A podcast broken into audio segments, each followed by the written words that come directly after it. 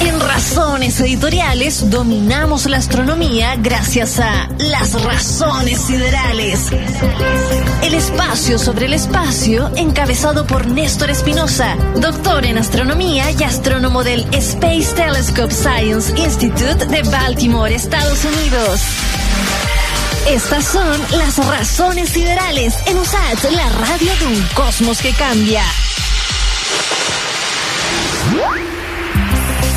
Sí, con 15 y saludamos a la distancia hasta Baltimore, Baltimore. Que llegue el abrazo para don Néstor Espinosa. ¿Cómo está Néstor? Don Frey Stock, muy bien, ¿cómo anda todo por allá? Bien, aquí estamos en plena discusión del cuarto retiro del Fondo de Pensiones, Néstor. Uy, todos estamos en esa discusión, parece. ¿Usted ha retirado eh, ya platita de su pensión? No, pues no puedo, está, está todo lo que hay en Chile y, Ah. y no. Yo soy de la parada también de que si estuviese allá y no necesitara la plata, no, no debería sacarse. Por- Ah, ya. en mi caso. Pero la gente que lo necesita, por supuesto, que debería. Esa es mi parada. Ya, ¿Ah? o sea- Al tiro, de la lanzo, así. ¿ah? ¿Y qué tanto? no, acá la. ¿Y tú? la- ¿Y tú? No, ¿Qué yo, con tu cuarto yo al revés que usted, yo pienso que hay que secar este sistema. Tiene, hay que secarlo. Una postura ya ideológica. Ahora sé también, por supuesto, y eso lo vamos a conversar más rato con un economista, que sería un descalabro para el sistema financiero, porque este sistema de pensiones se hizo precisamente para darle vida al sistema financiero más que para entregar pensiones. Así que O sea, bueno, sí, las ganancias son, son bien estratosféricas, es cierto. Eh, pero sí, o sea, es difícil, es un problema que es importante destacar que este es un problema que está en todo el mundo, no, no un problema que es como Chile, bueno, ¿cómo lo hacemos para repartir pensiones? Eh, claro, existen sistemas de reparto en, en Alemania, donde nosotros estuvimos que yo veía a los viejitos ahí andando en los medios autos. Sí. Eh, ¿Qué pasaba? Nosotros nos sorprendíamos. Eh, pero también están entrando también en un problema hoy en día porque la, la- la- la gente no quiere tener tantos bebés, obviamente, en, en estos nuevos mundos. Eh, es complicado, es complicado porque es un, es un problema multidimensional, digámoslo así. Así es. Eh, no tiene una única solución y, y requiere un montón de, de harta cultura también. Eh, de repente hacen, se hace la diferencia un poco entre, entre Chile y otros países. Y, hay una parte cultural que es demasiado muy importante, porque de repente, pucha, quizás de repente he hablado con cierto tipo de gente en, en Chile y me dicen, no, que, que, que cada uno vaya por lo suyo, ¿no? Yo, yo, soy más de la parada de que todos deberíamos aportar como un fondo común y de ahí que salga proporcional también a cuánto lo necesite la gente. Claro. Eh, hay, hay- que es más o menos como el sistema alemán, pero también, insisto, en el sistema alemán hay, hay una cultura también importante que debería también importarse, que es que trabajemos en conjunto, que trabajemos Claro. todos para el mismo lado. Y lo más importante es que son sociedades más, eh, más iguales, ¿no? menos, menos desiguales. Y eso también produce más estabilidad y también permite, como también en muchos países nórdicos, ¿no? que se pueden hacer estos fondos comunes. eh, y es lo que nosotros por lo menos apostamos, ¿no? Pero también, primero, tener una sociedad mucho más igualitaria que la que tenemos. Justamente, y pucha, eso, eso, bueno, fuimos la media bola política, pero es importante porque yo he tenido la oportunidad también de viajar por el mundo y, y conocer las distintas, las distintas posiciones en distintos lugares del mundo y yo creo que deberíamos más acercarnos, claro, como a la, a la idea europea más que a la idea americana, que es como la que está en, en Chile hoy en día, como que Chile está, es como una copia así de muchas partes del sistema americano, como eh, las pensiones, como el sistema de, de salud, ¿cachai? Que aquí también es un tremendo tema eh, y, y hay, una, hay una burbuja ahí esperando explotar también. Sí. Eh, el sistema de salud y el sistema de pensiones que son, eh, son un poco ridículos por las mismas razones que en Chile, así que Mm. eh, el sistema de salud, claro, tiene unas ganancias tremendas, estratosféricas, mismo pasa con, con el sistema de, de- de administración de, de pensiones. Eh, y bueno, en algún momento va a flotar, supongo, si es que no se arregla antes. Claro. Eh, pero, pero es bueno que estas discusiones se den en Chile. Yo encuentro que es súper bonito. Eh, es una pena verlo de tan lejos. Me, enca- me encantaría haber sido más parte del, del proceso de alguna manera. Eh, pero, pero me gusta que se discuta, me gusta que se, que se critique y, y me gusta también que se busquen soluciones. Así que sí, ya podrás imaginar con quién candidato me estoy quedando. Sí. Ahí está firme casa. ahí la dejo, ahí la dejo.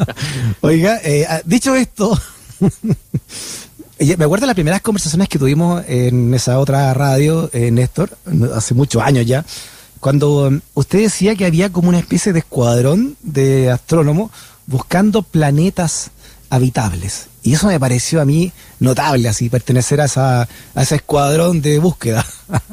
¿Qué, ¿Qué, se ha sabido? ¿En qué va eso? ¿Y cómo funcionan? Porque eh, hay un artículo ¿no? que propone que hay que buscar otro tipo de planeta y no parecidos a la Tierra. Sí, esta es una discusión que es súper interesante porque esto parte de antes, esto parte de antes de, de, que empecemos a buscar planetas. Esto partió en el sistema solar, de hecho. Eh, recordemos, de hecho, así ya te estoy hablando de la época así de, de Kepler, así estamos hablando de los años 1500, 1600. Ah. Había gente que creía que vivía gente en la luna, ¿cachai? Entonces la, la búsqueda de vida partió, de hecho, en, en, en, la propia luna. Así que eh, había esta roca gigante en el cielo, ¿cachai? Que antes, eh, en algún tiempo allá atrás en el pasado, antes, antes de, de, de las primeras observaciones, digamos, eh, directas de, la, de, de, los detalles de la luna, eh, se creía también que, la, Luna podría tener su propia atmósfera y que de hecho quizás vivía gente allá en la Luna. Ahí sí fue explorando y eventualmente incluso llegó gente a la Luna y nos dimos cuenta que estaba vacía, que no había nada. Pero de ahí empezó gente a, proponer vida de otros tipos y, y, en otros lugares también en el sistema solar, como por ejemplo eh, Carl Sagan creo que fue uno de los primeros que propuso, por ejemplo, que podría haber vida en Júpiter. Eh, y eso da, este, se basaba en la idea de que Júpiter es un, es un, planeta bien frío porque está bien lejos del Sol. ¿Cierto? La, Tierra es, es un, una parte importante de cuán habitable es un planeta. También tiene que ver, eh, una parte, una de las partes primordiales es cuánto calor hace en tu planeta. Si tú, de hecho, removieras la atmósfera de la Tierra, eh, aquí en la Tierra haría demasiado mucho frío y nosotros no, no podríamos vivir, básicamente. Eh, las temperaturas que tú y yo estamos sintiendo ahora, en este minuto, son casi 100% gracias a la atmósfera que retiene un montón de calorcito y se mantiene calentito aquí adentro y, y así podemos vivir, ¿cachai? Uh -huh. Pero si alguien viene y remueve una porción de la atmósfera, así, así de débiles somos, así como que morimos todos y simultáneamente, básicamente. Claro. Carl Sagan, por allá en los años eh, 70, proponía que eh, en Júpiter se hicieron observaciones de que si tú bajáis un poquito en la atmósfera, si tuvieras una nave, una nave espacial y bajaras un poquito en la atmósfera de Júpiter, hay un punto en el cual la temperatura es similar a la temperatura que tú sentías aquí en la Tierra. Ah, ¿sí, eh? Y como, como nosotros, digamos, esta temperatura como que iguala a la vida en general, Carl Sagan en su tiempo le propuso que quizás podrían haber, haber eh, formas de vida en Júpiter. Eh, ahora, después se hicieron observaciones y en verdad se detectó que hasta ahora no se ha encontrado nada, es bien difícil. Pero existen planetas allá afuera, y ahí viene esta conversación de, que, de este artículo que tú mencionabas. Existen planetas allá afuera que son un poquito distintos a Júpiter y un poquito distintos a la Tierra. Nosotros aquí en el sistema solar estamos acostumbrados a que los planetas chiquititos son rocosos y los planetas gigantes son gaseosos. Mm. Pero pasa que hay planetas allá afuera en, en, el, en, el, en nuestra galaxia hay planetas que son como entre medio, así como no son ni chicha ni limona, como diría eh, Violeta Parra. Víctor Jara. Eh, eh, hay, hay, planetas que están como entre medio, hay planetas que nosotros llamamos super tierras porque son más grandes que la Tierra, pero parece ser planetas rocosos. Pero también existen mini planetas gaseosos, los lo llamamos como planetas gaseosos enanos, lo podéis llamar. Que no son gigantes como Júpiter, sino que tienen un tamaño así como un poquito más grande que la Tierra, como unas dos veces más grandes que la Tierra, pero están llenos de gas. Y hay algunos que están allá afuera orbitando distancias de sus estrellas de tal manera que en sus atmósferas podrían haber temperaturas habitables. Y ahora hay un montón de gente, ¿Ya? principalmente yo me acuerdo de haber leído un artículo del año pasado de una de las astrónomas más famosas en esta área de, de la búsqueda de vida y, y, exoplanetas, que es Sarah Seeger, que es un personaje en el área de la astronomía, Sarah Seeger. Eh, tiene un libro muy bueno que escribió unas memorias de ella, de, de memorias, no, no sus memorias. Una memoria es un, un, libro en el que ella describe, digamos, su experiencia en astronomía y la que le llevó a su, a, a su carrera. Eh, Sarah Seeger pro, escribió un artículo en el que proponía justamente formas de vida que quizás viven en estos exoplanetas gaseosos, que digamos que no, no tienen superficie, no hay una superficie en la que tú te vas a poder parar, sino que es todo aire, puedes imaginártelo así. Pero ese aire está compuesto principalmente por hidrógeno. Eh, es distinto a nuestro, el aire que tú estás respirando, yo estoy respirando ahora. El aire que tú estás respirando, yo estoy respirando. Es un, es un, es un tipo de elemento que es mucho más pesado, que es nitrógeno. ¿sí? Los cabros que están preparando la, la prueba. ¿Cómo, ¿Cómo se llama la prueba ahora? Ya no es la PSU, me queda en el parece pasado. ¿no? Es como la gente que antes decía que era la PA. Parece que se llama. PTU. ¿O no? PTU. Eso. La PPU. la gente que está preparando la PPU, una, una pregunta clásica es de qué está compuesta la atmósfera de la Tierra y la atmósfera de la Tierra, la gente en general cree, bueno, oxígeno, o sea, sí, tiene oxígeno, pero no está compuesta principalmente por oxígeno, es nitrógeno. La mayoría de las cosas que tú estás absorbiendo ahora en tu respiración es gas, gas nitrógeno. Ya. Eh, que es un gas mucho más pesado. Pero planetas gaseosos en general están cubiertos por hidrógeno. Entonces, por tanto, sería como un tipo de vida un poco distinto, ¿cachai? Como, eh, y la, esa es la primera pregunta. Y la segunda pregunta es, ¿cómo esa vida se mantiene sin una superficie? Toda la vida que nosotros conocemos aquí en la Tierra eh, todas necesitan algún tipo de líquido o algún tipo de, superficie como para, pararse, digamos, incluso las aves que tienen, digamos, se paran en los árboles, etcétera. Eh, pero este tipo, este tipo de vida que se podría formar en estos planetas allá afuera quizás sería totalmente distinta. Hay voladas, he, visto como impresiones artísticas de, de quizás eh, tipos de, de, o puede ser a nivel microbial, pero también quizás podría ser a nivel macro quizás formas de vida que pueden flotar y, pueden vivir tan bien como tú y yo aquí en, el, eh, en, una, en una superficie, de un pedazo de tierra. Eh, ahí puede echar a volar un poco la imaginación. Pero hay gente que está literalmente tratando de buscar esa forma de vida allá afuera. Eh, quizás existe, quién sabe. Es una volada así de ese, de ese nivel. Buena. Claro, o sea, que, que no se nutran la sangre por oxígeno, sino que por otro tipo de gas, por ejemplo, ¿no? Claro, pero también, ¿cómo, cómo, cómo te imagináis como una forma de vida que no tenga una, no necesite una superficie. Pero si pensáis en todas las formas de, o sea, si empezáis a enumerar a nivel macroscópico, porque por, supuesto que puedes pensar en, en, microbios o, formas de vida más microscópicas que, quizás pueden vivir en, esto, en, estos, en este tipo de, de, ambiente. Pero si te ponéis, te, ponía a pensar en las formas de vida que tú conoces que son macroscópicas, que son grandes y que podéis tomar con tu mano, en general todas necesitan algún tipo de superficie. ¿no? Nosotros, digamos, estamos en este pedazo de roca caminando, ¿cachai? Eh, los pájaros que vuelan eventualmente caen, o sea, tienen sus nidos, digamos, en árboles que están pegados a la superficie. Pero estos planetas gaseosos que yo te estoy hablando, que no existen en nuestros, que en estos planetas gaseosos, perdón, que son pequeños, de nuevo, doble el tamaño de la Tierra más o menos, que no existen en, el sistema solar, eh, no tienen esta superficie y digamos como la, volada de imaginarte cómo, pueden, cómo pudieran ser esas formas de vida eh, es un problema presente eh, y es algo que ha iluminado un poco la, imaginación de, de, muchos novelistas hoy en día que se han enterado. Debo mencionar más encima, como si esto fuera poco, de que estas formas de vida que están tratando de buscar en estos planetas gaseosos enanos eh, este tipo de planetas gaseosos, enanos y supertierra que les llamé recién, eh, de nuevo, que son planetas en, en, tamaño entre medio de la Tierra y Neptuno, o sea, entre uno a tres veces, a cuatro veces, perdón, el, radio de la Tierra. Eh, son tipos de planetas que no existen en, nuestro sistema solar, pero que son los más comunes en la galaxia.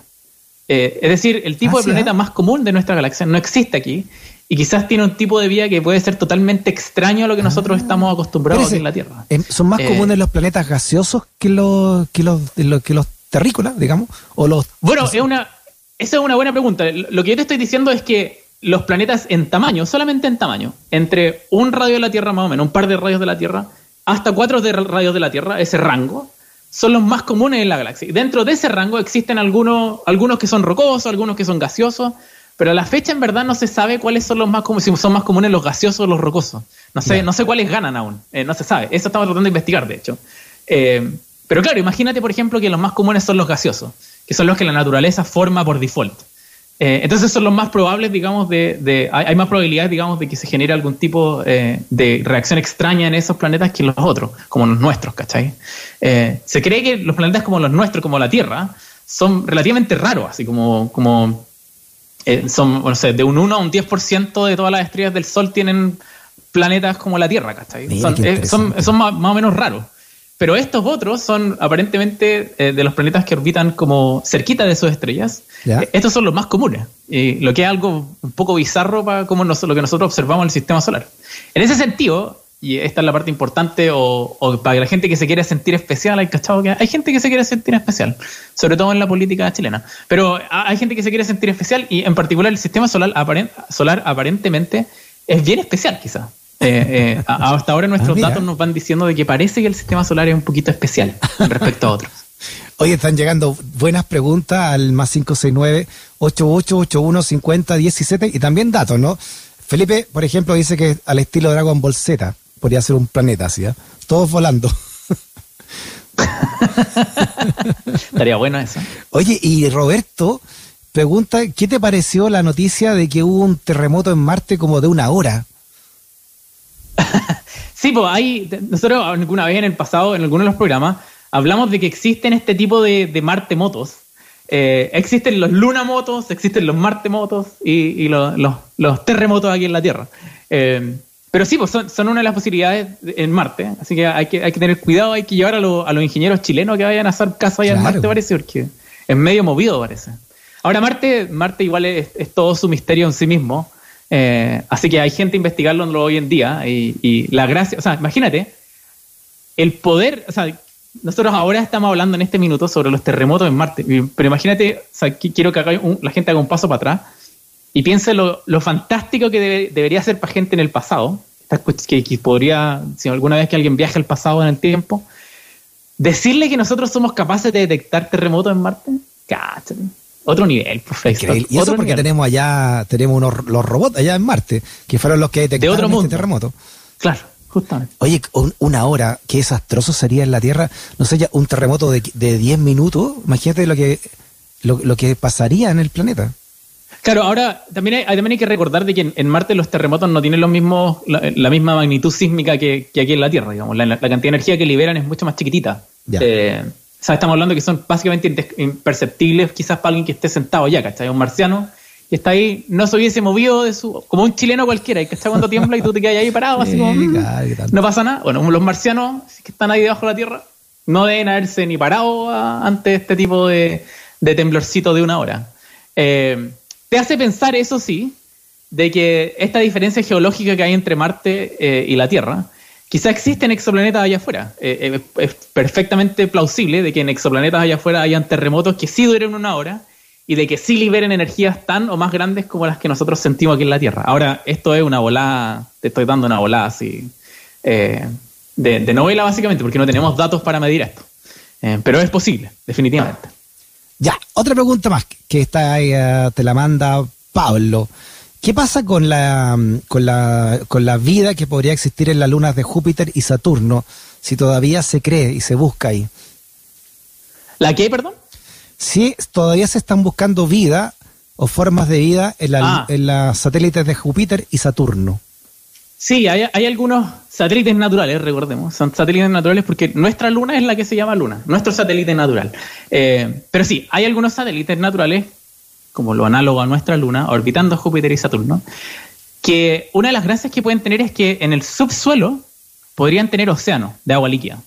Y por mucho tiempo se ha estado tratando de, de dilucidar si es que podrían tener vida o si podría generarse vida. Eh, y esa es una pregunta que a la fecha no, no ha sido respondida. Eh, hasta ahora son puros argumentos teóricos, pero hay un montón de hipótesis eh, que se quieren eh, testear con nuevos instrumentos que se quieren mandar a, estos satélites naturales para poder justamente investigar esta, gran pregunta. La verdad es que no se sabe.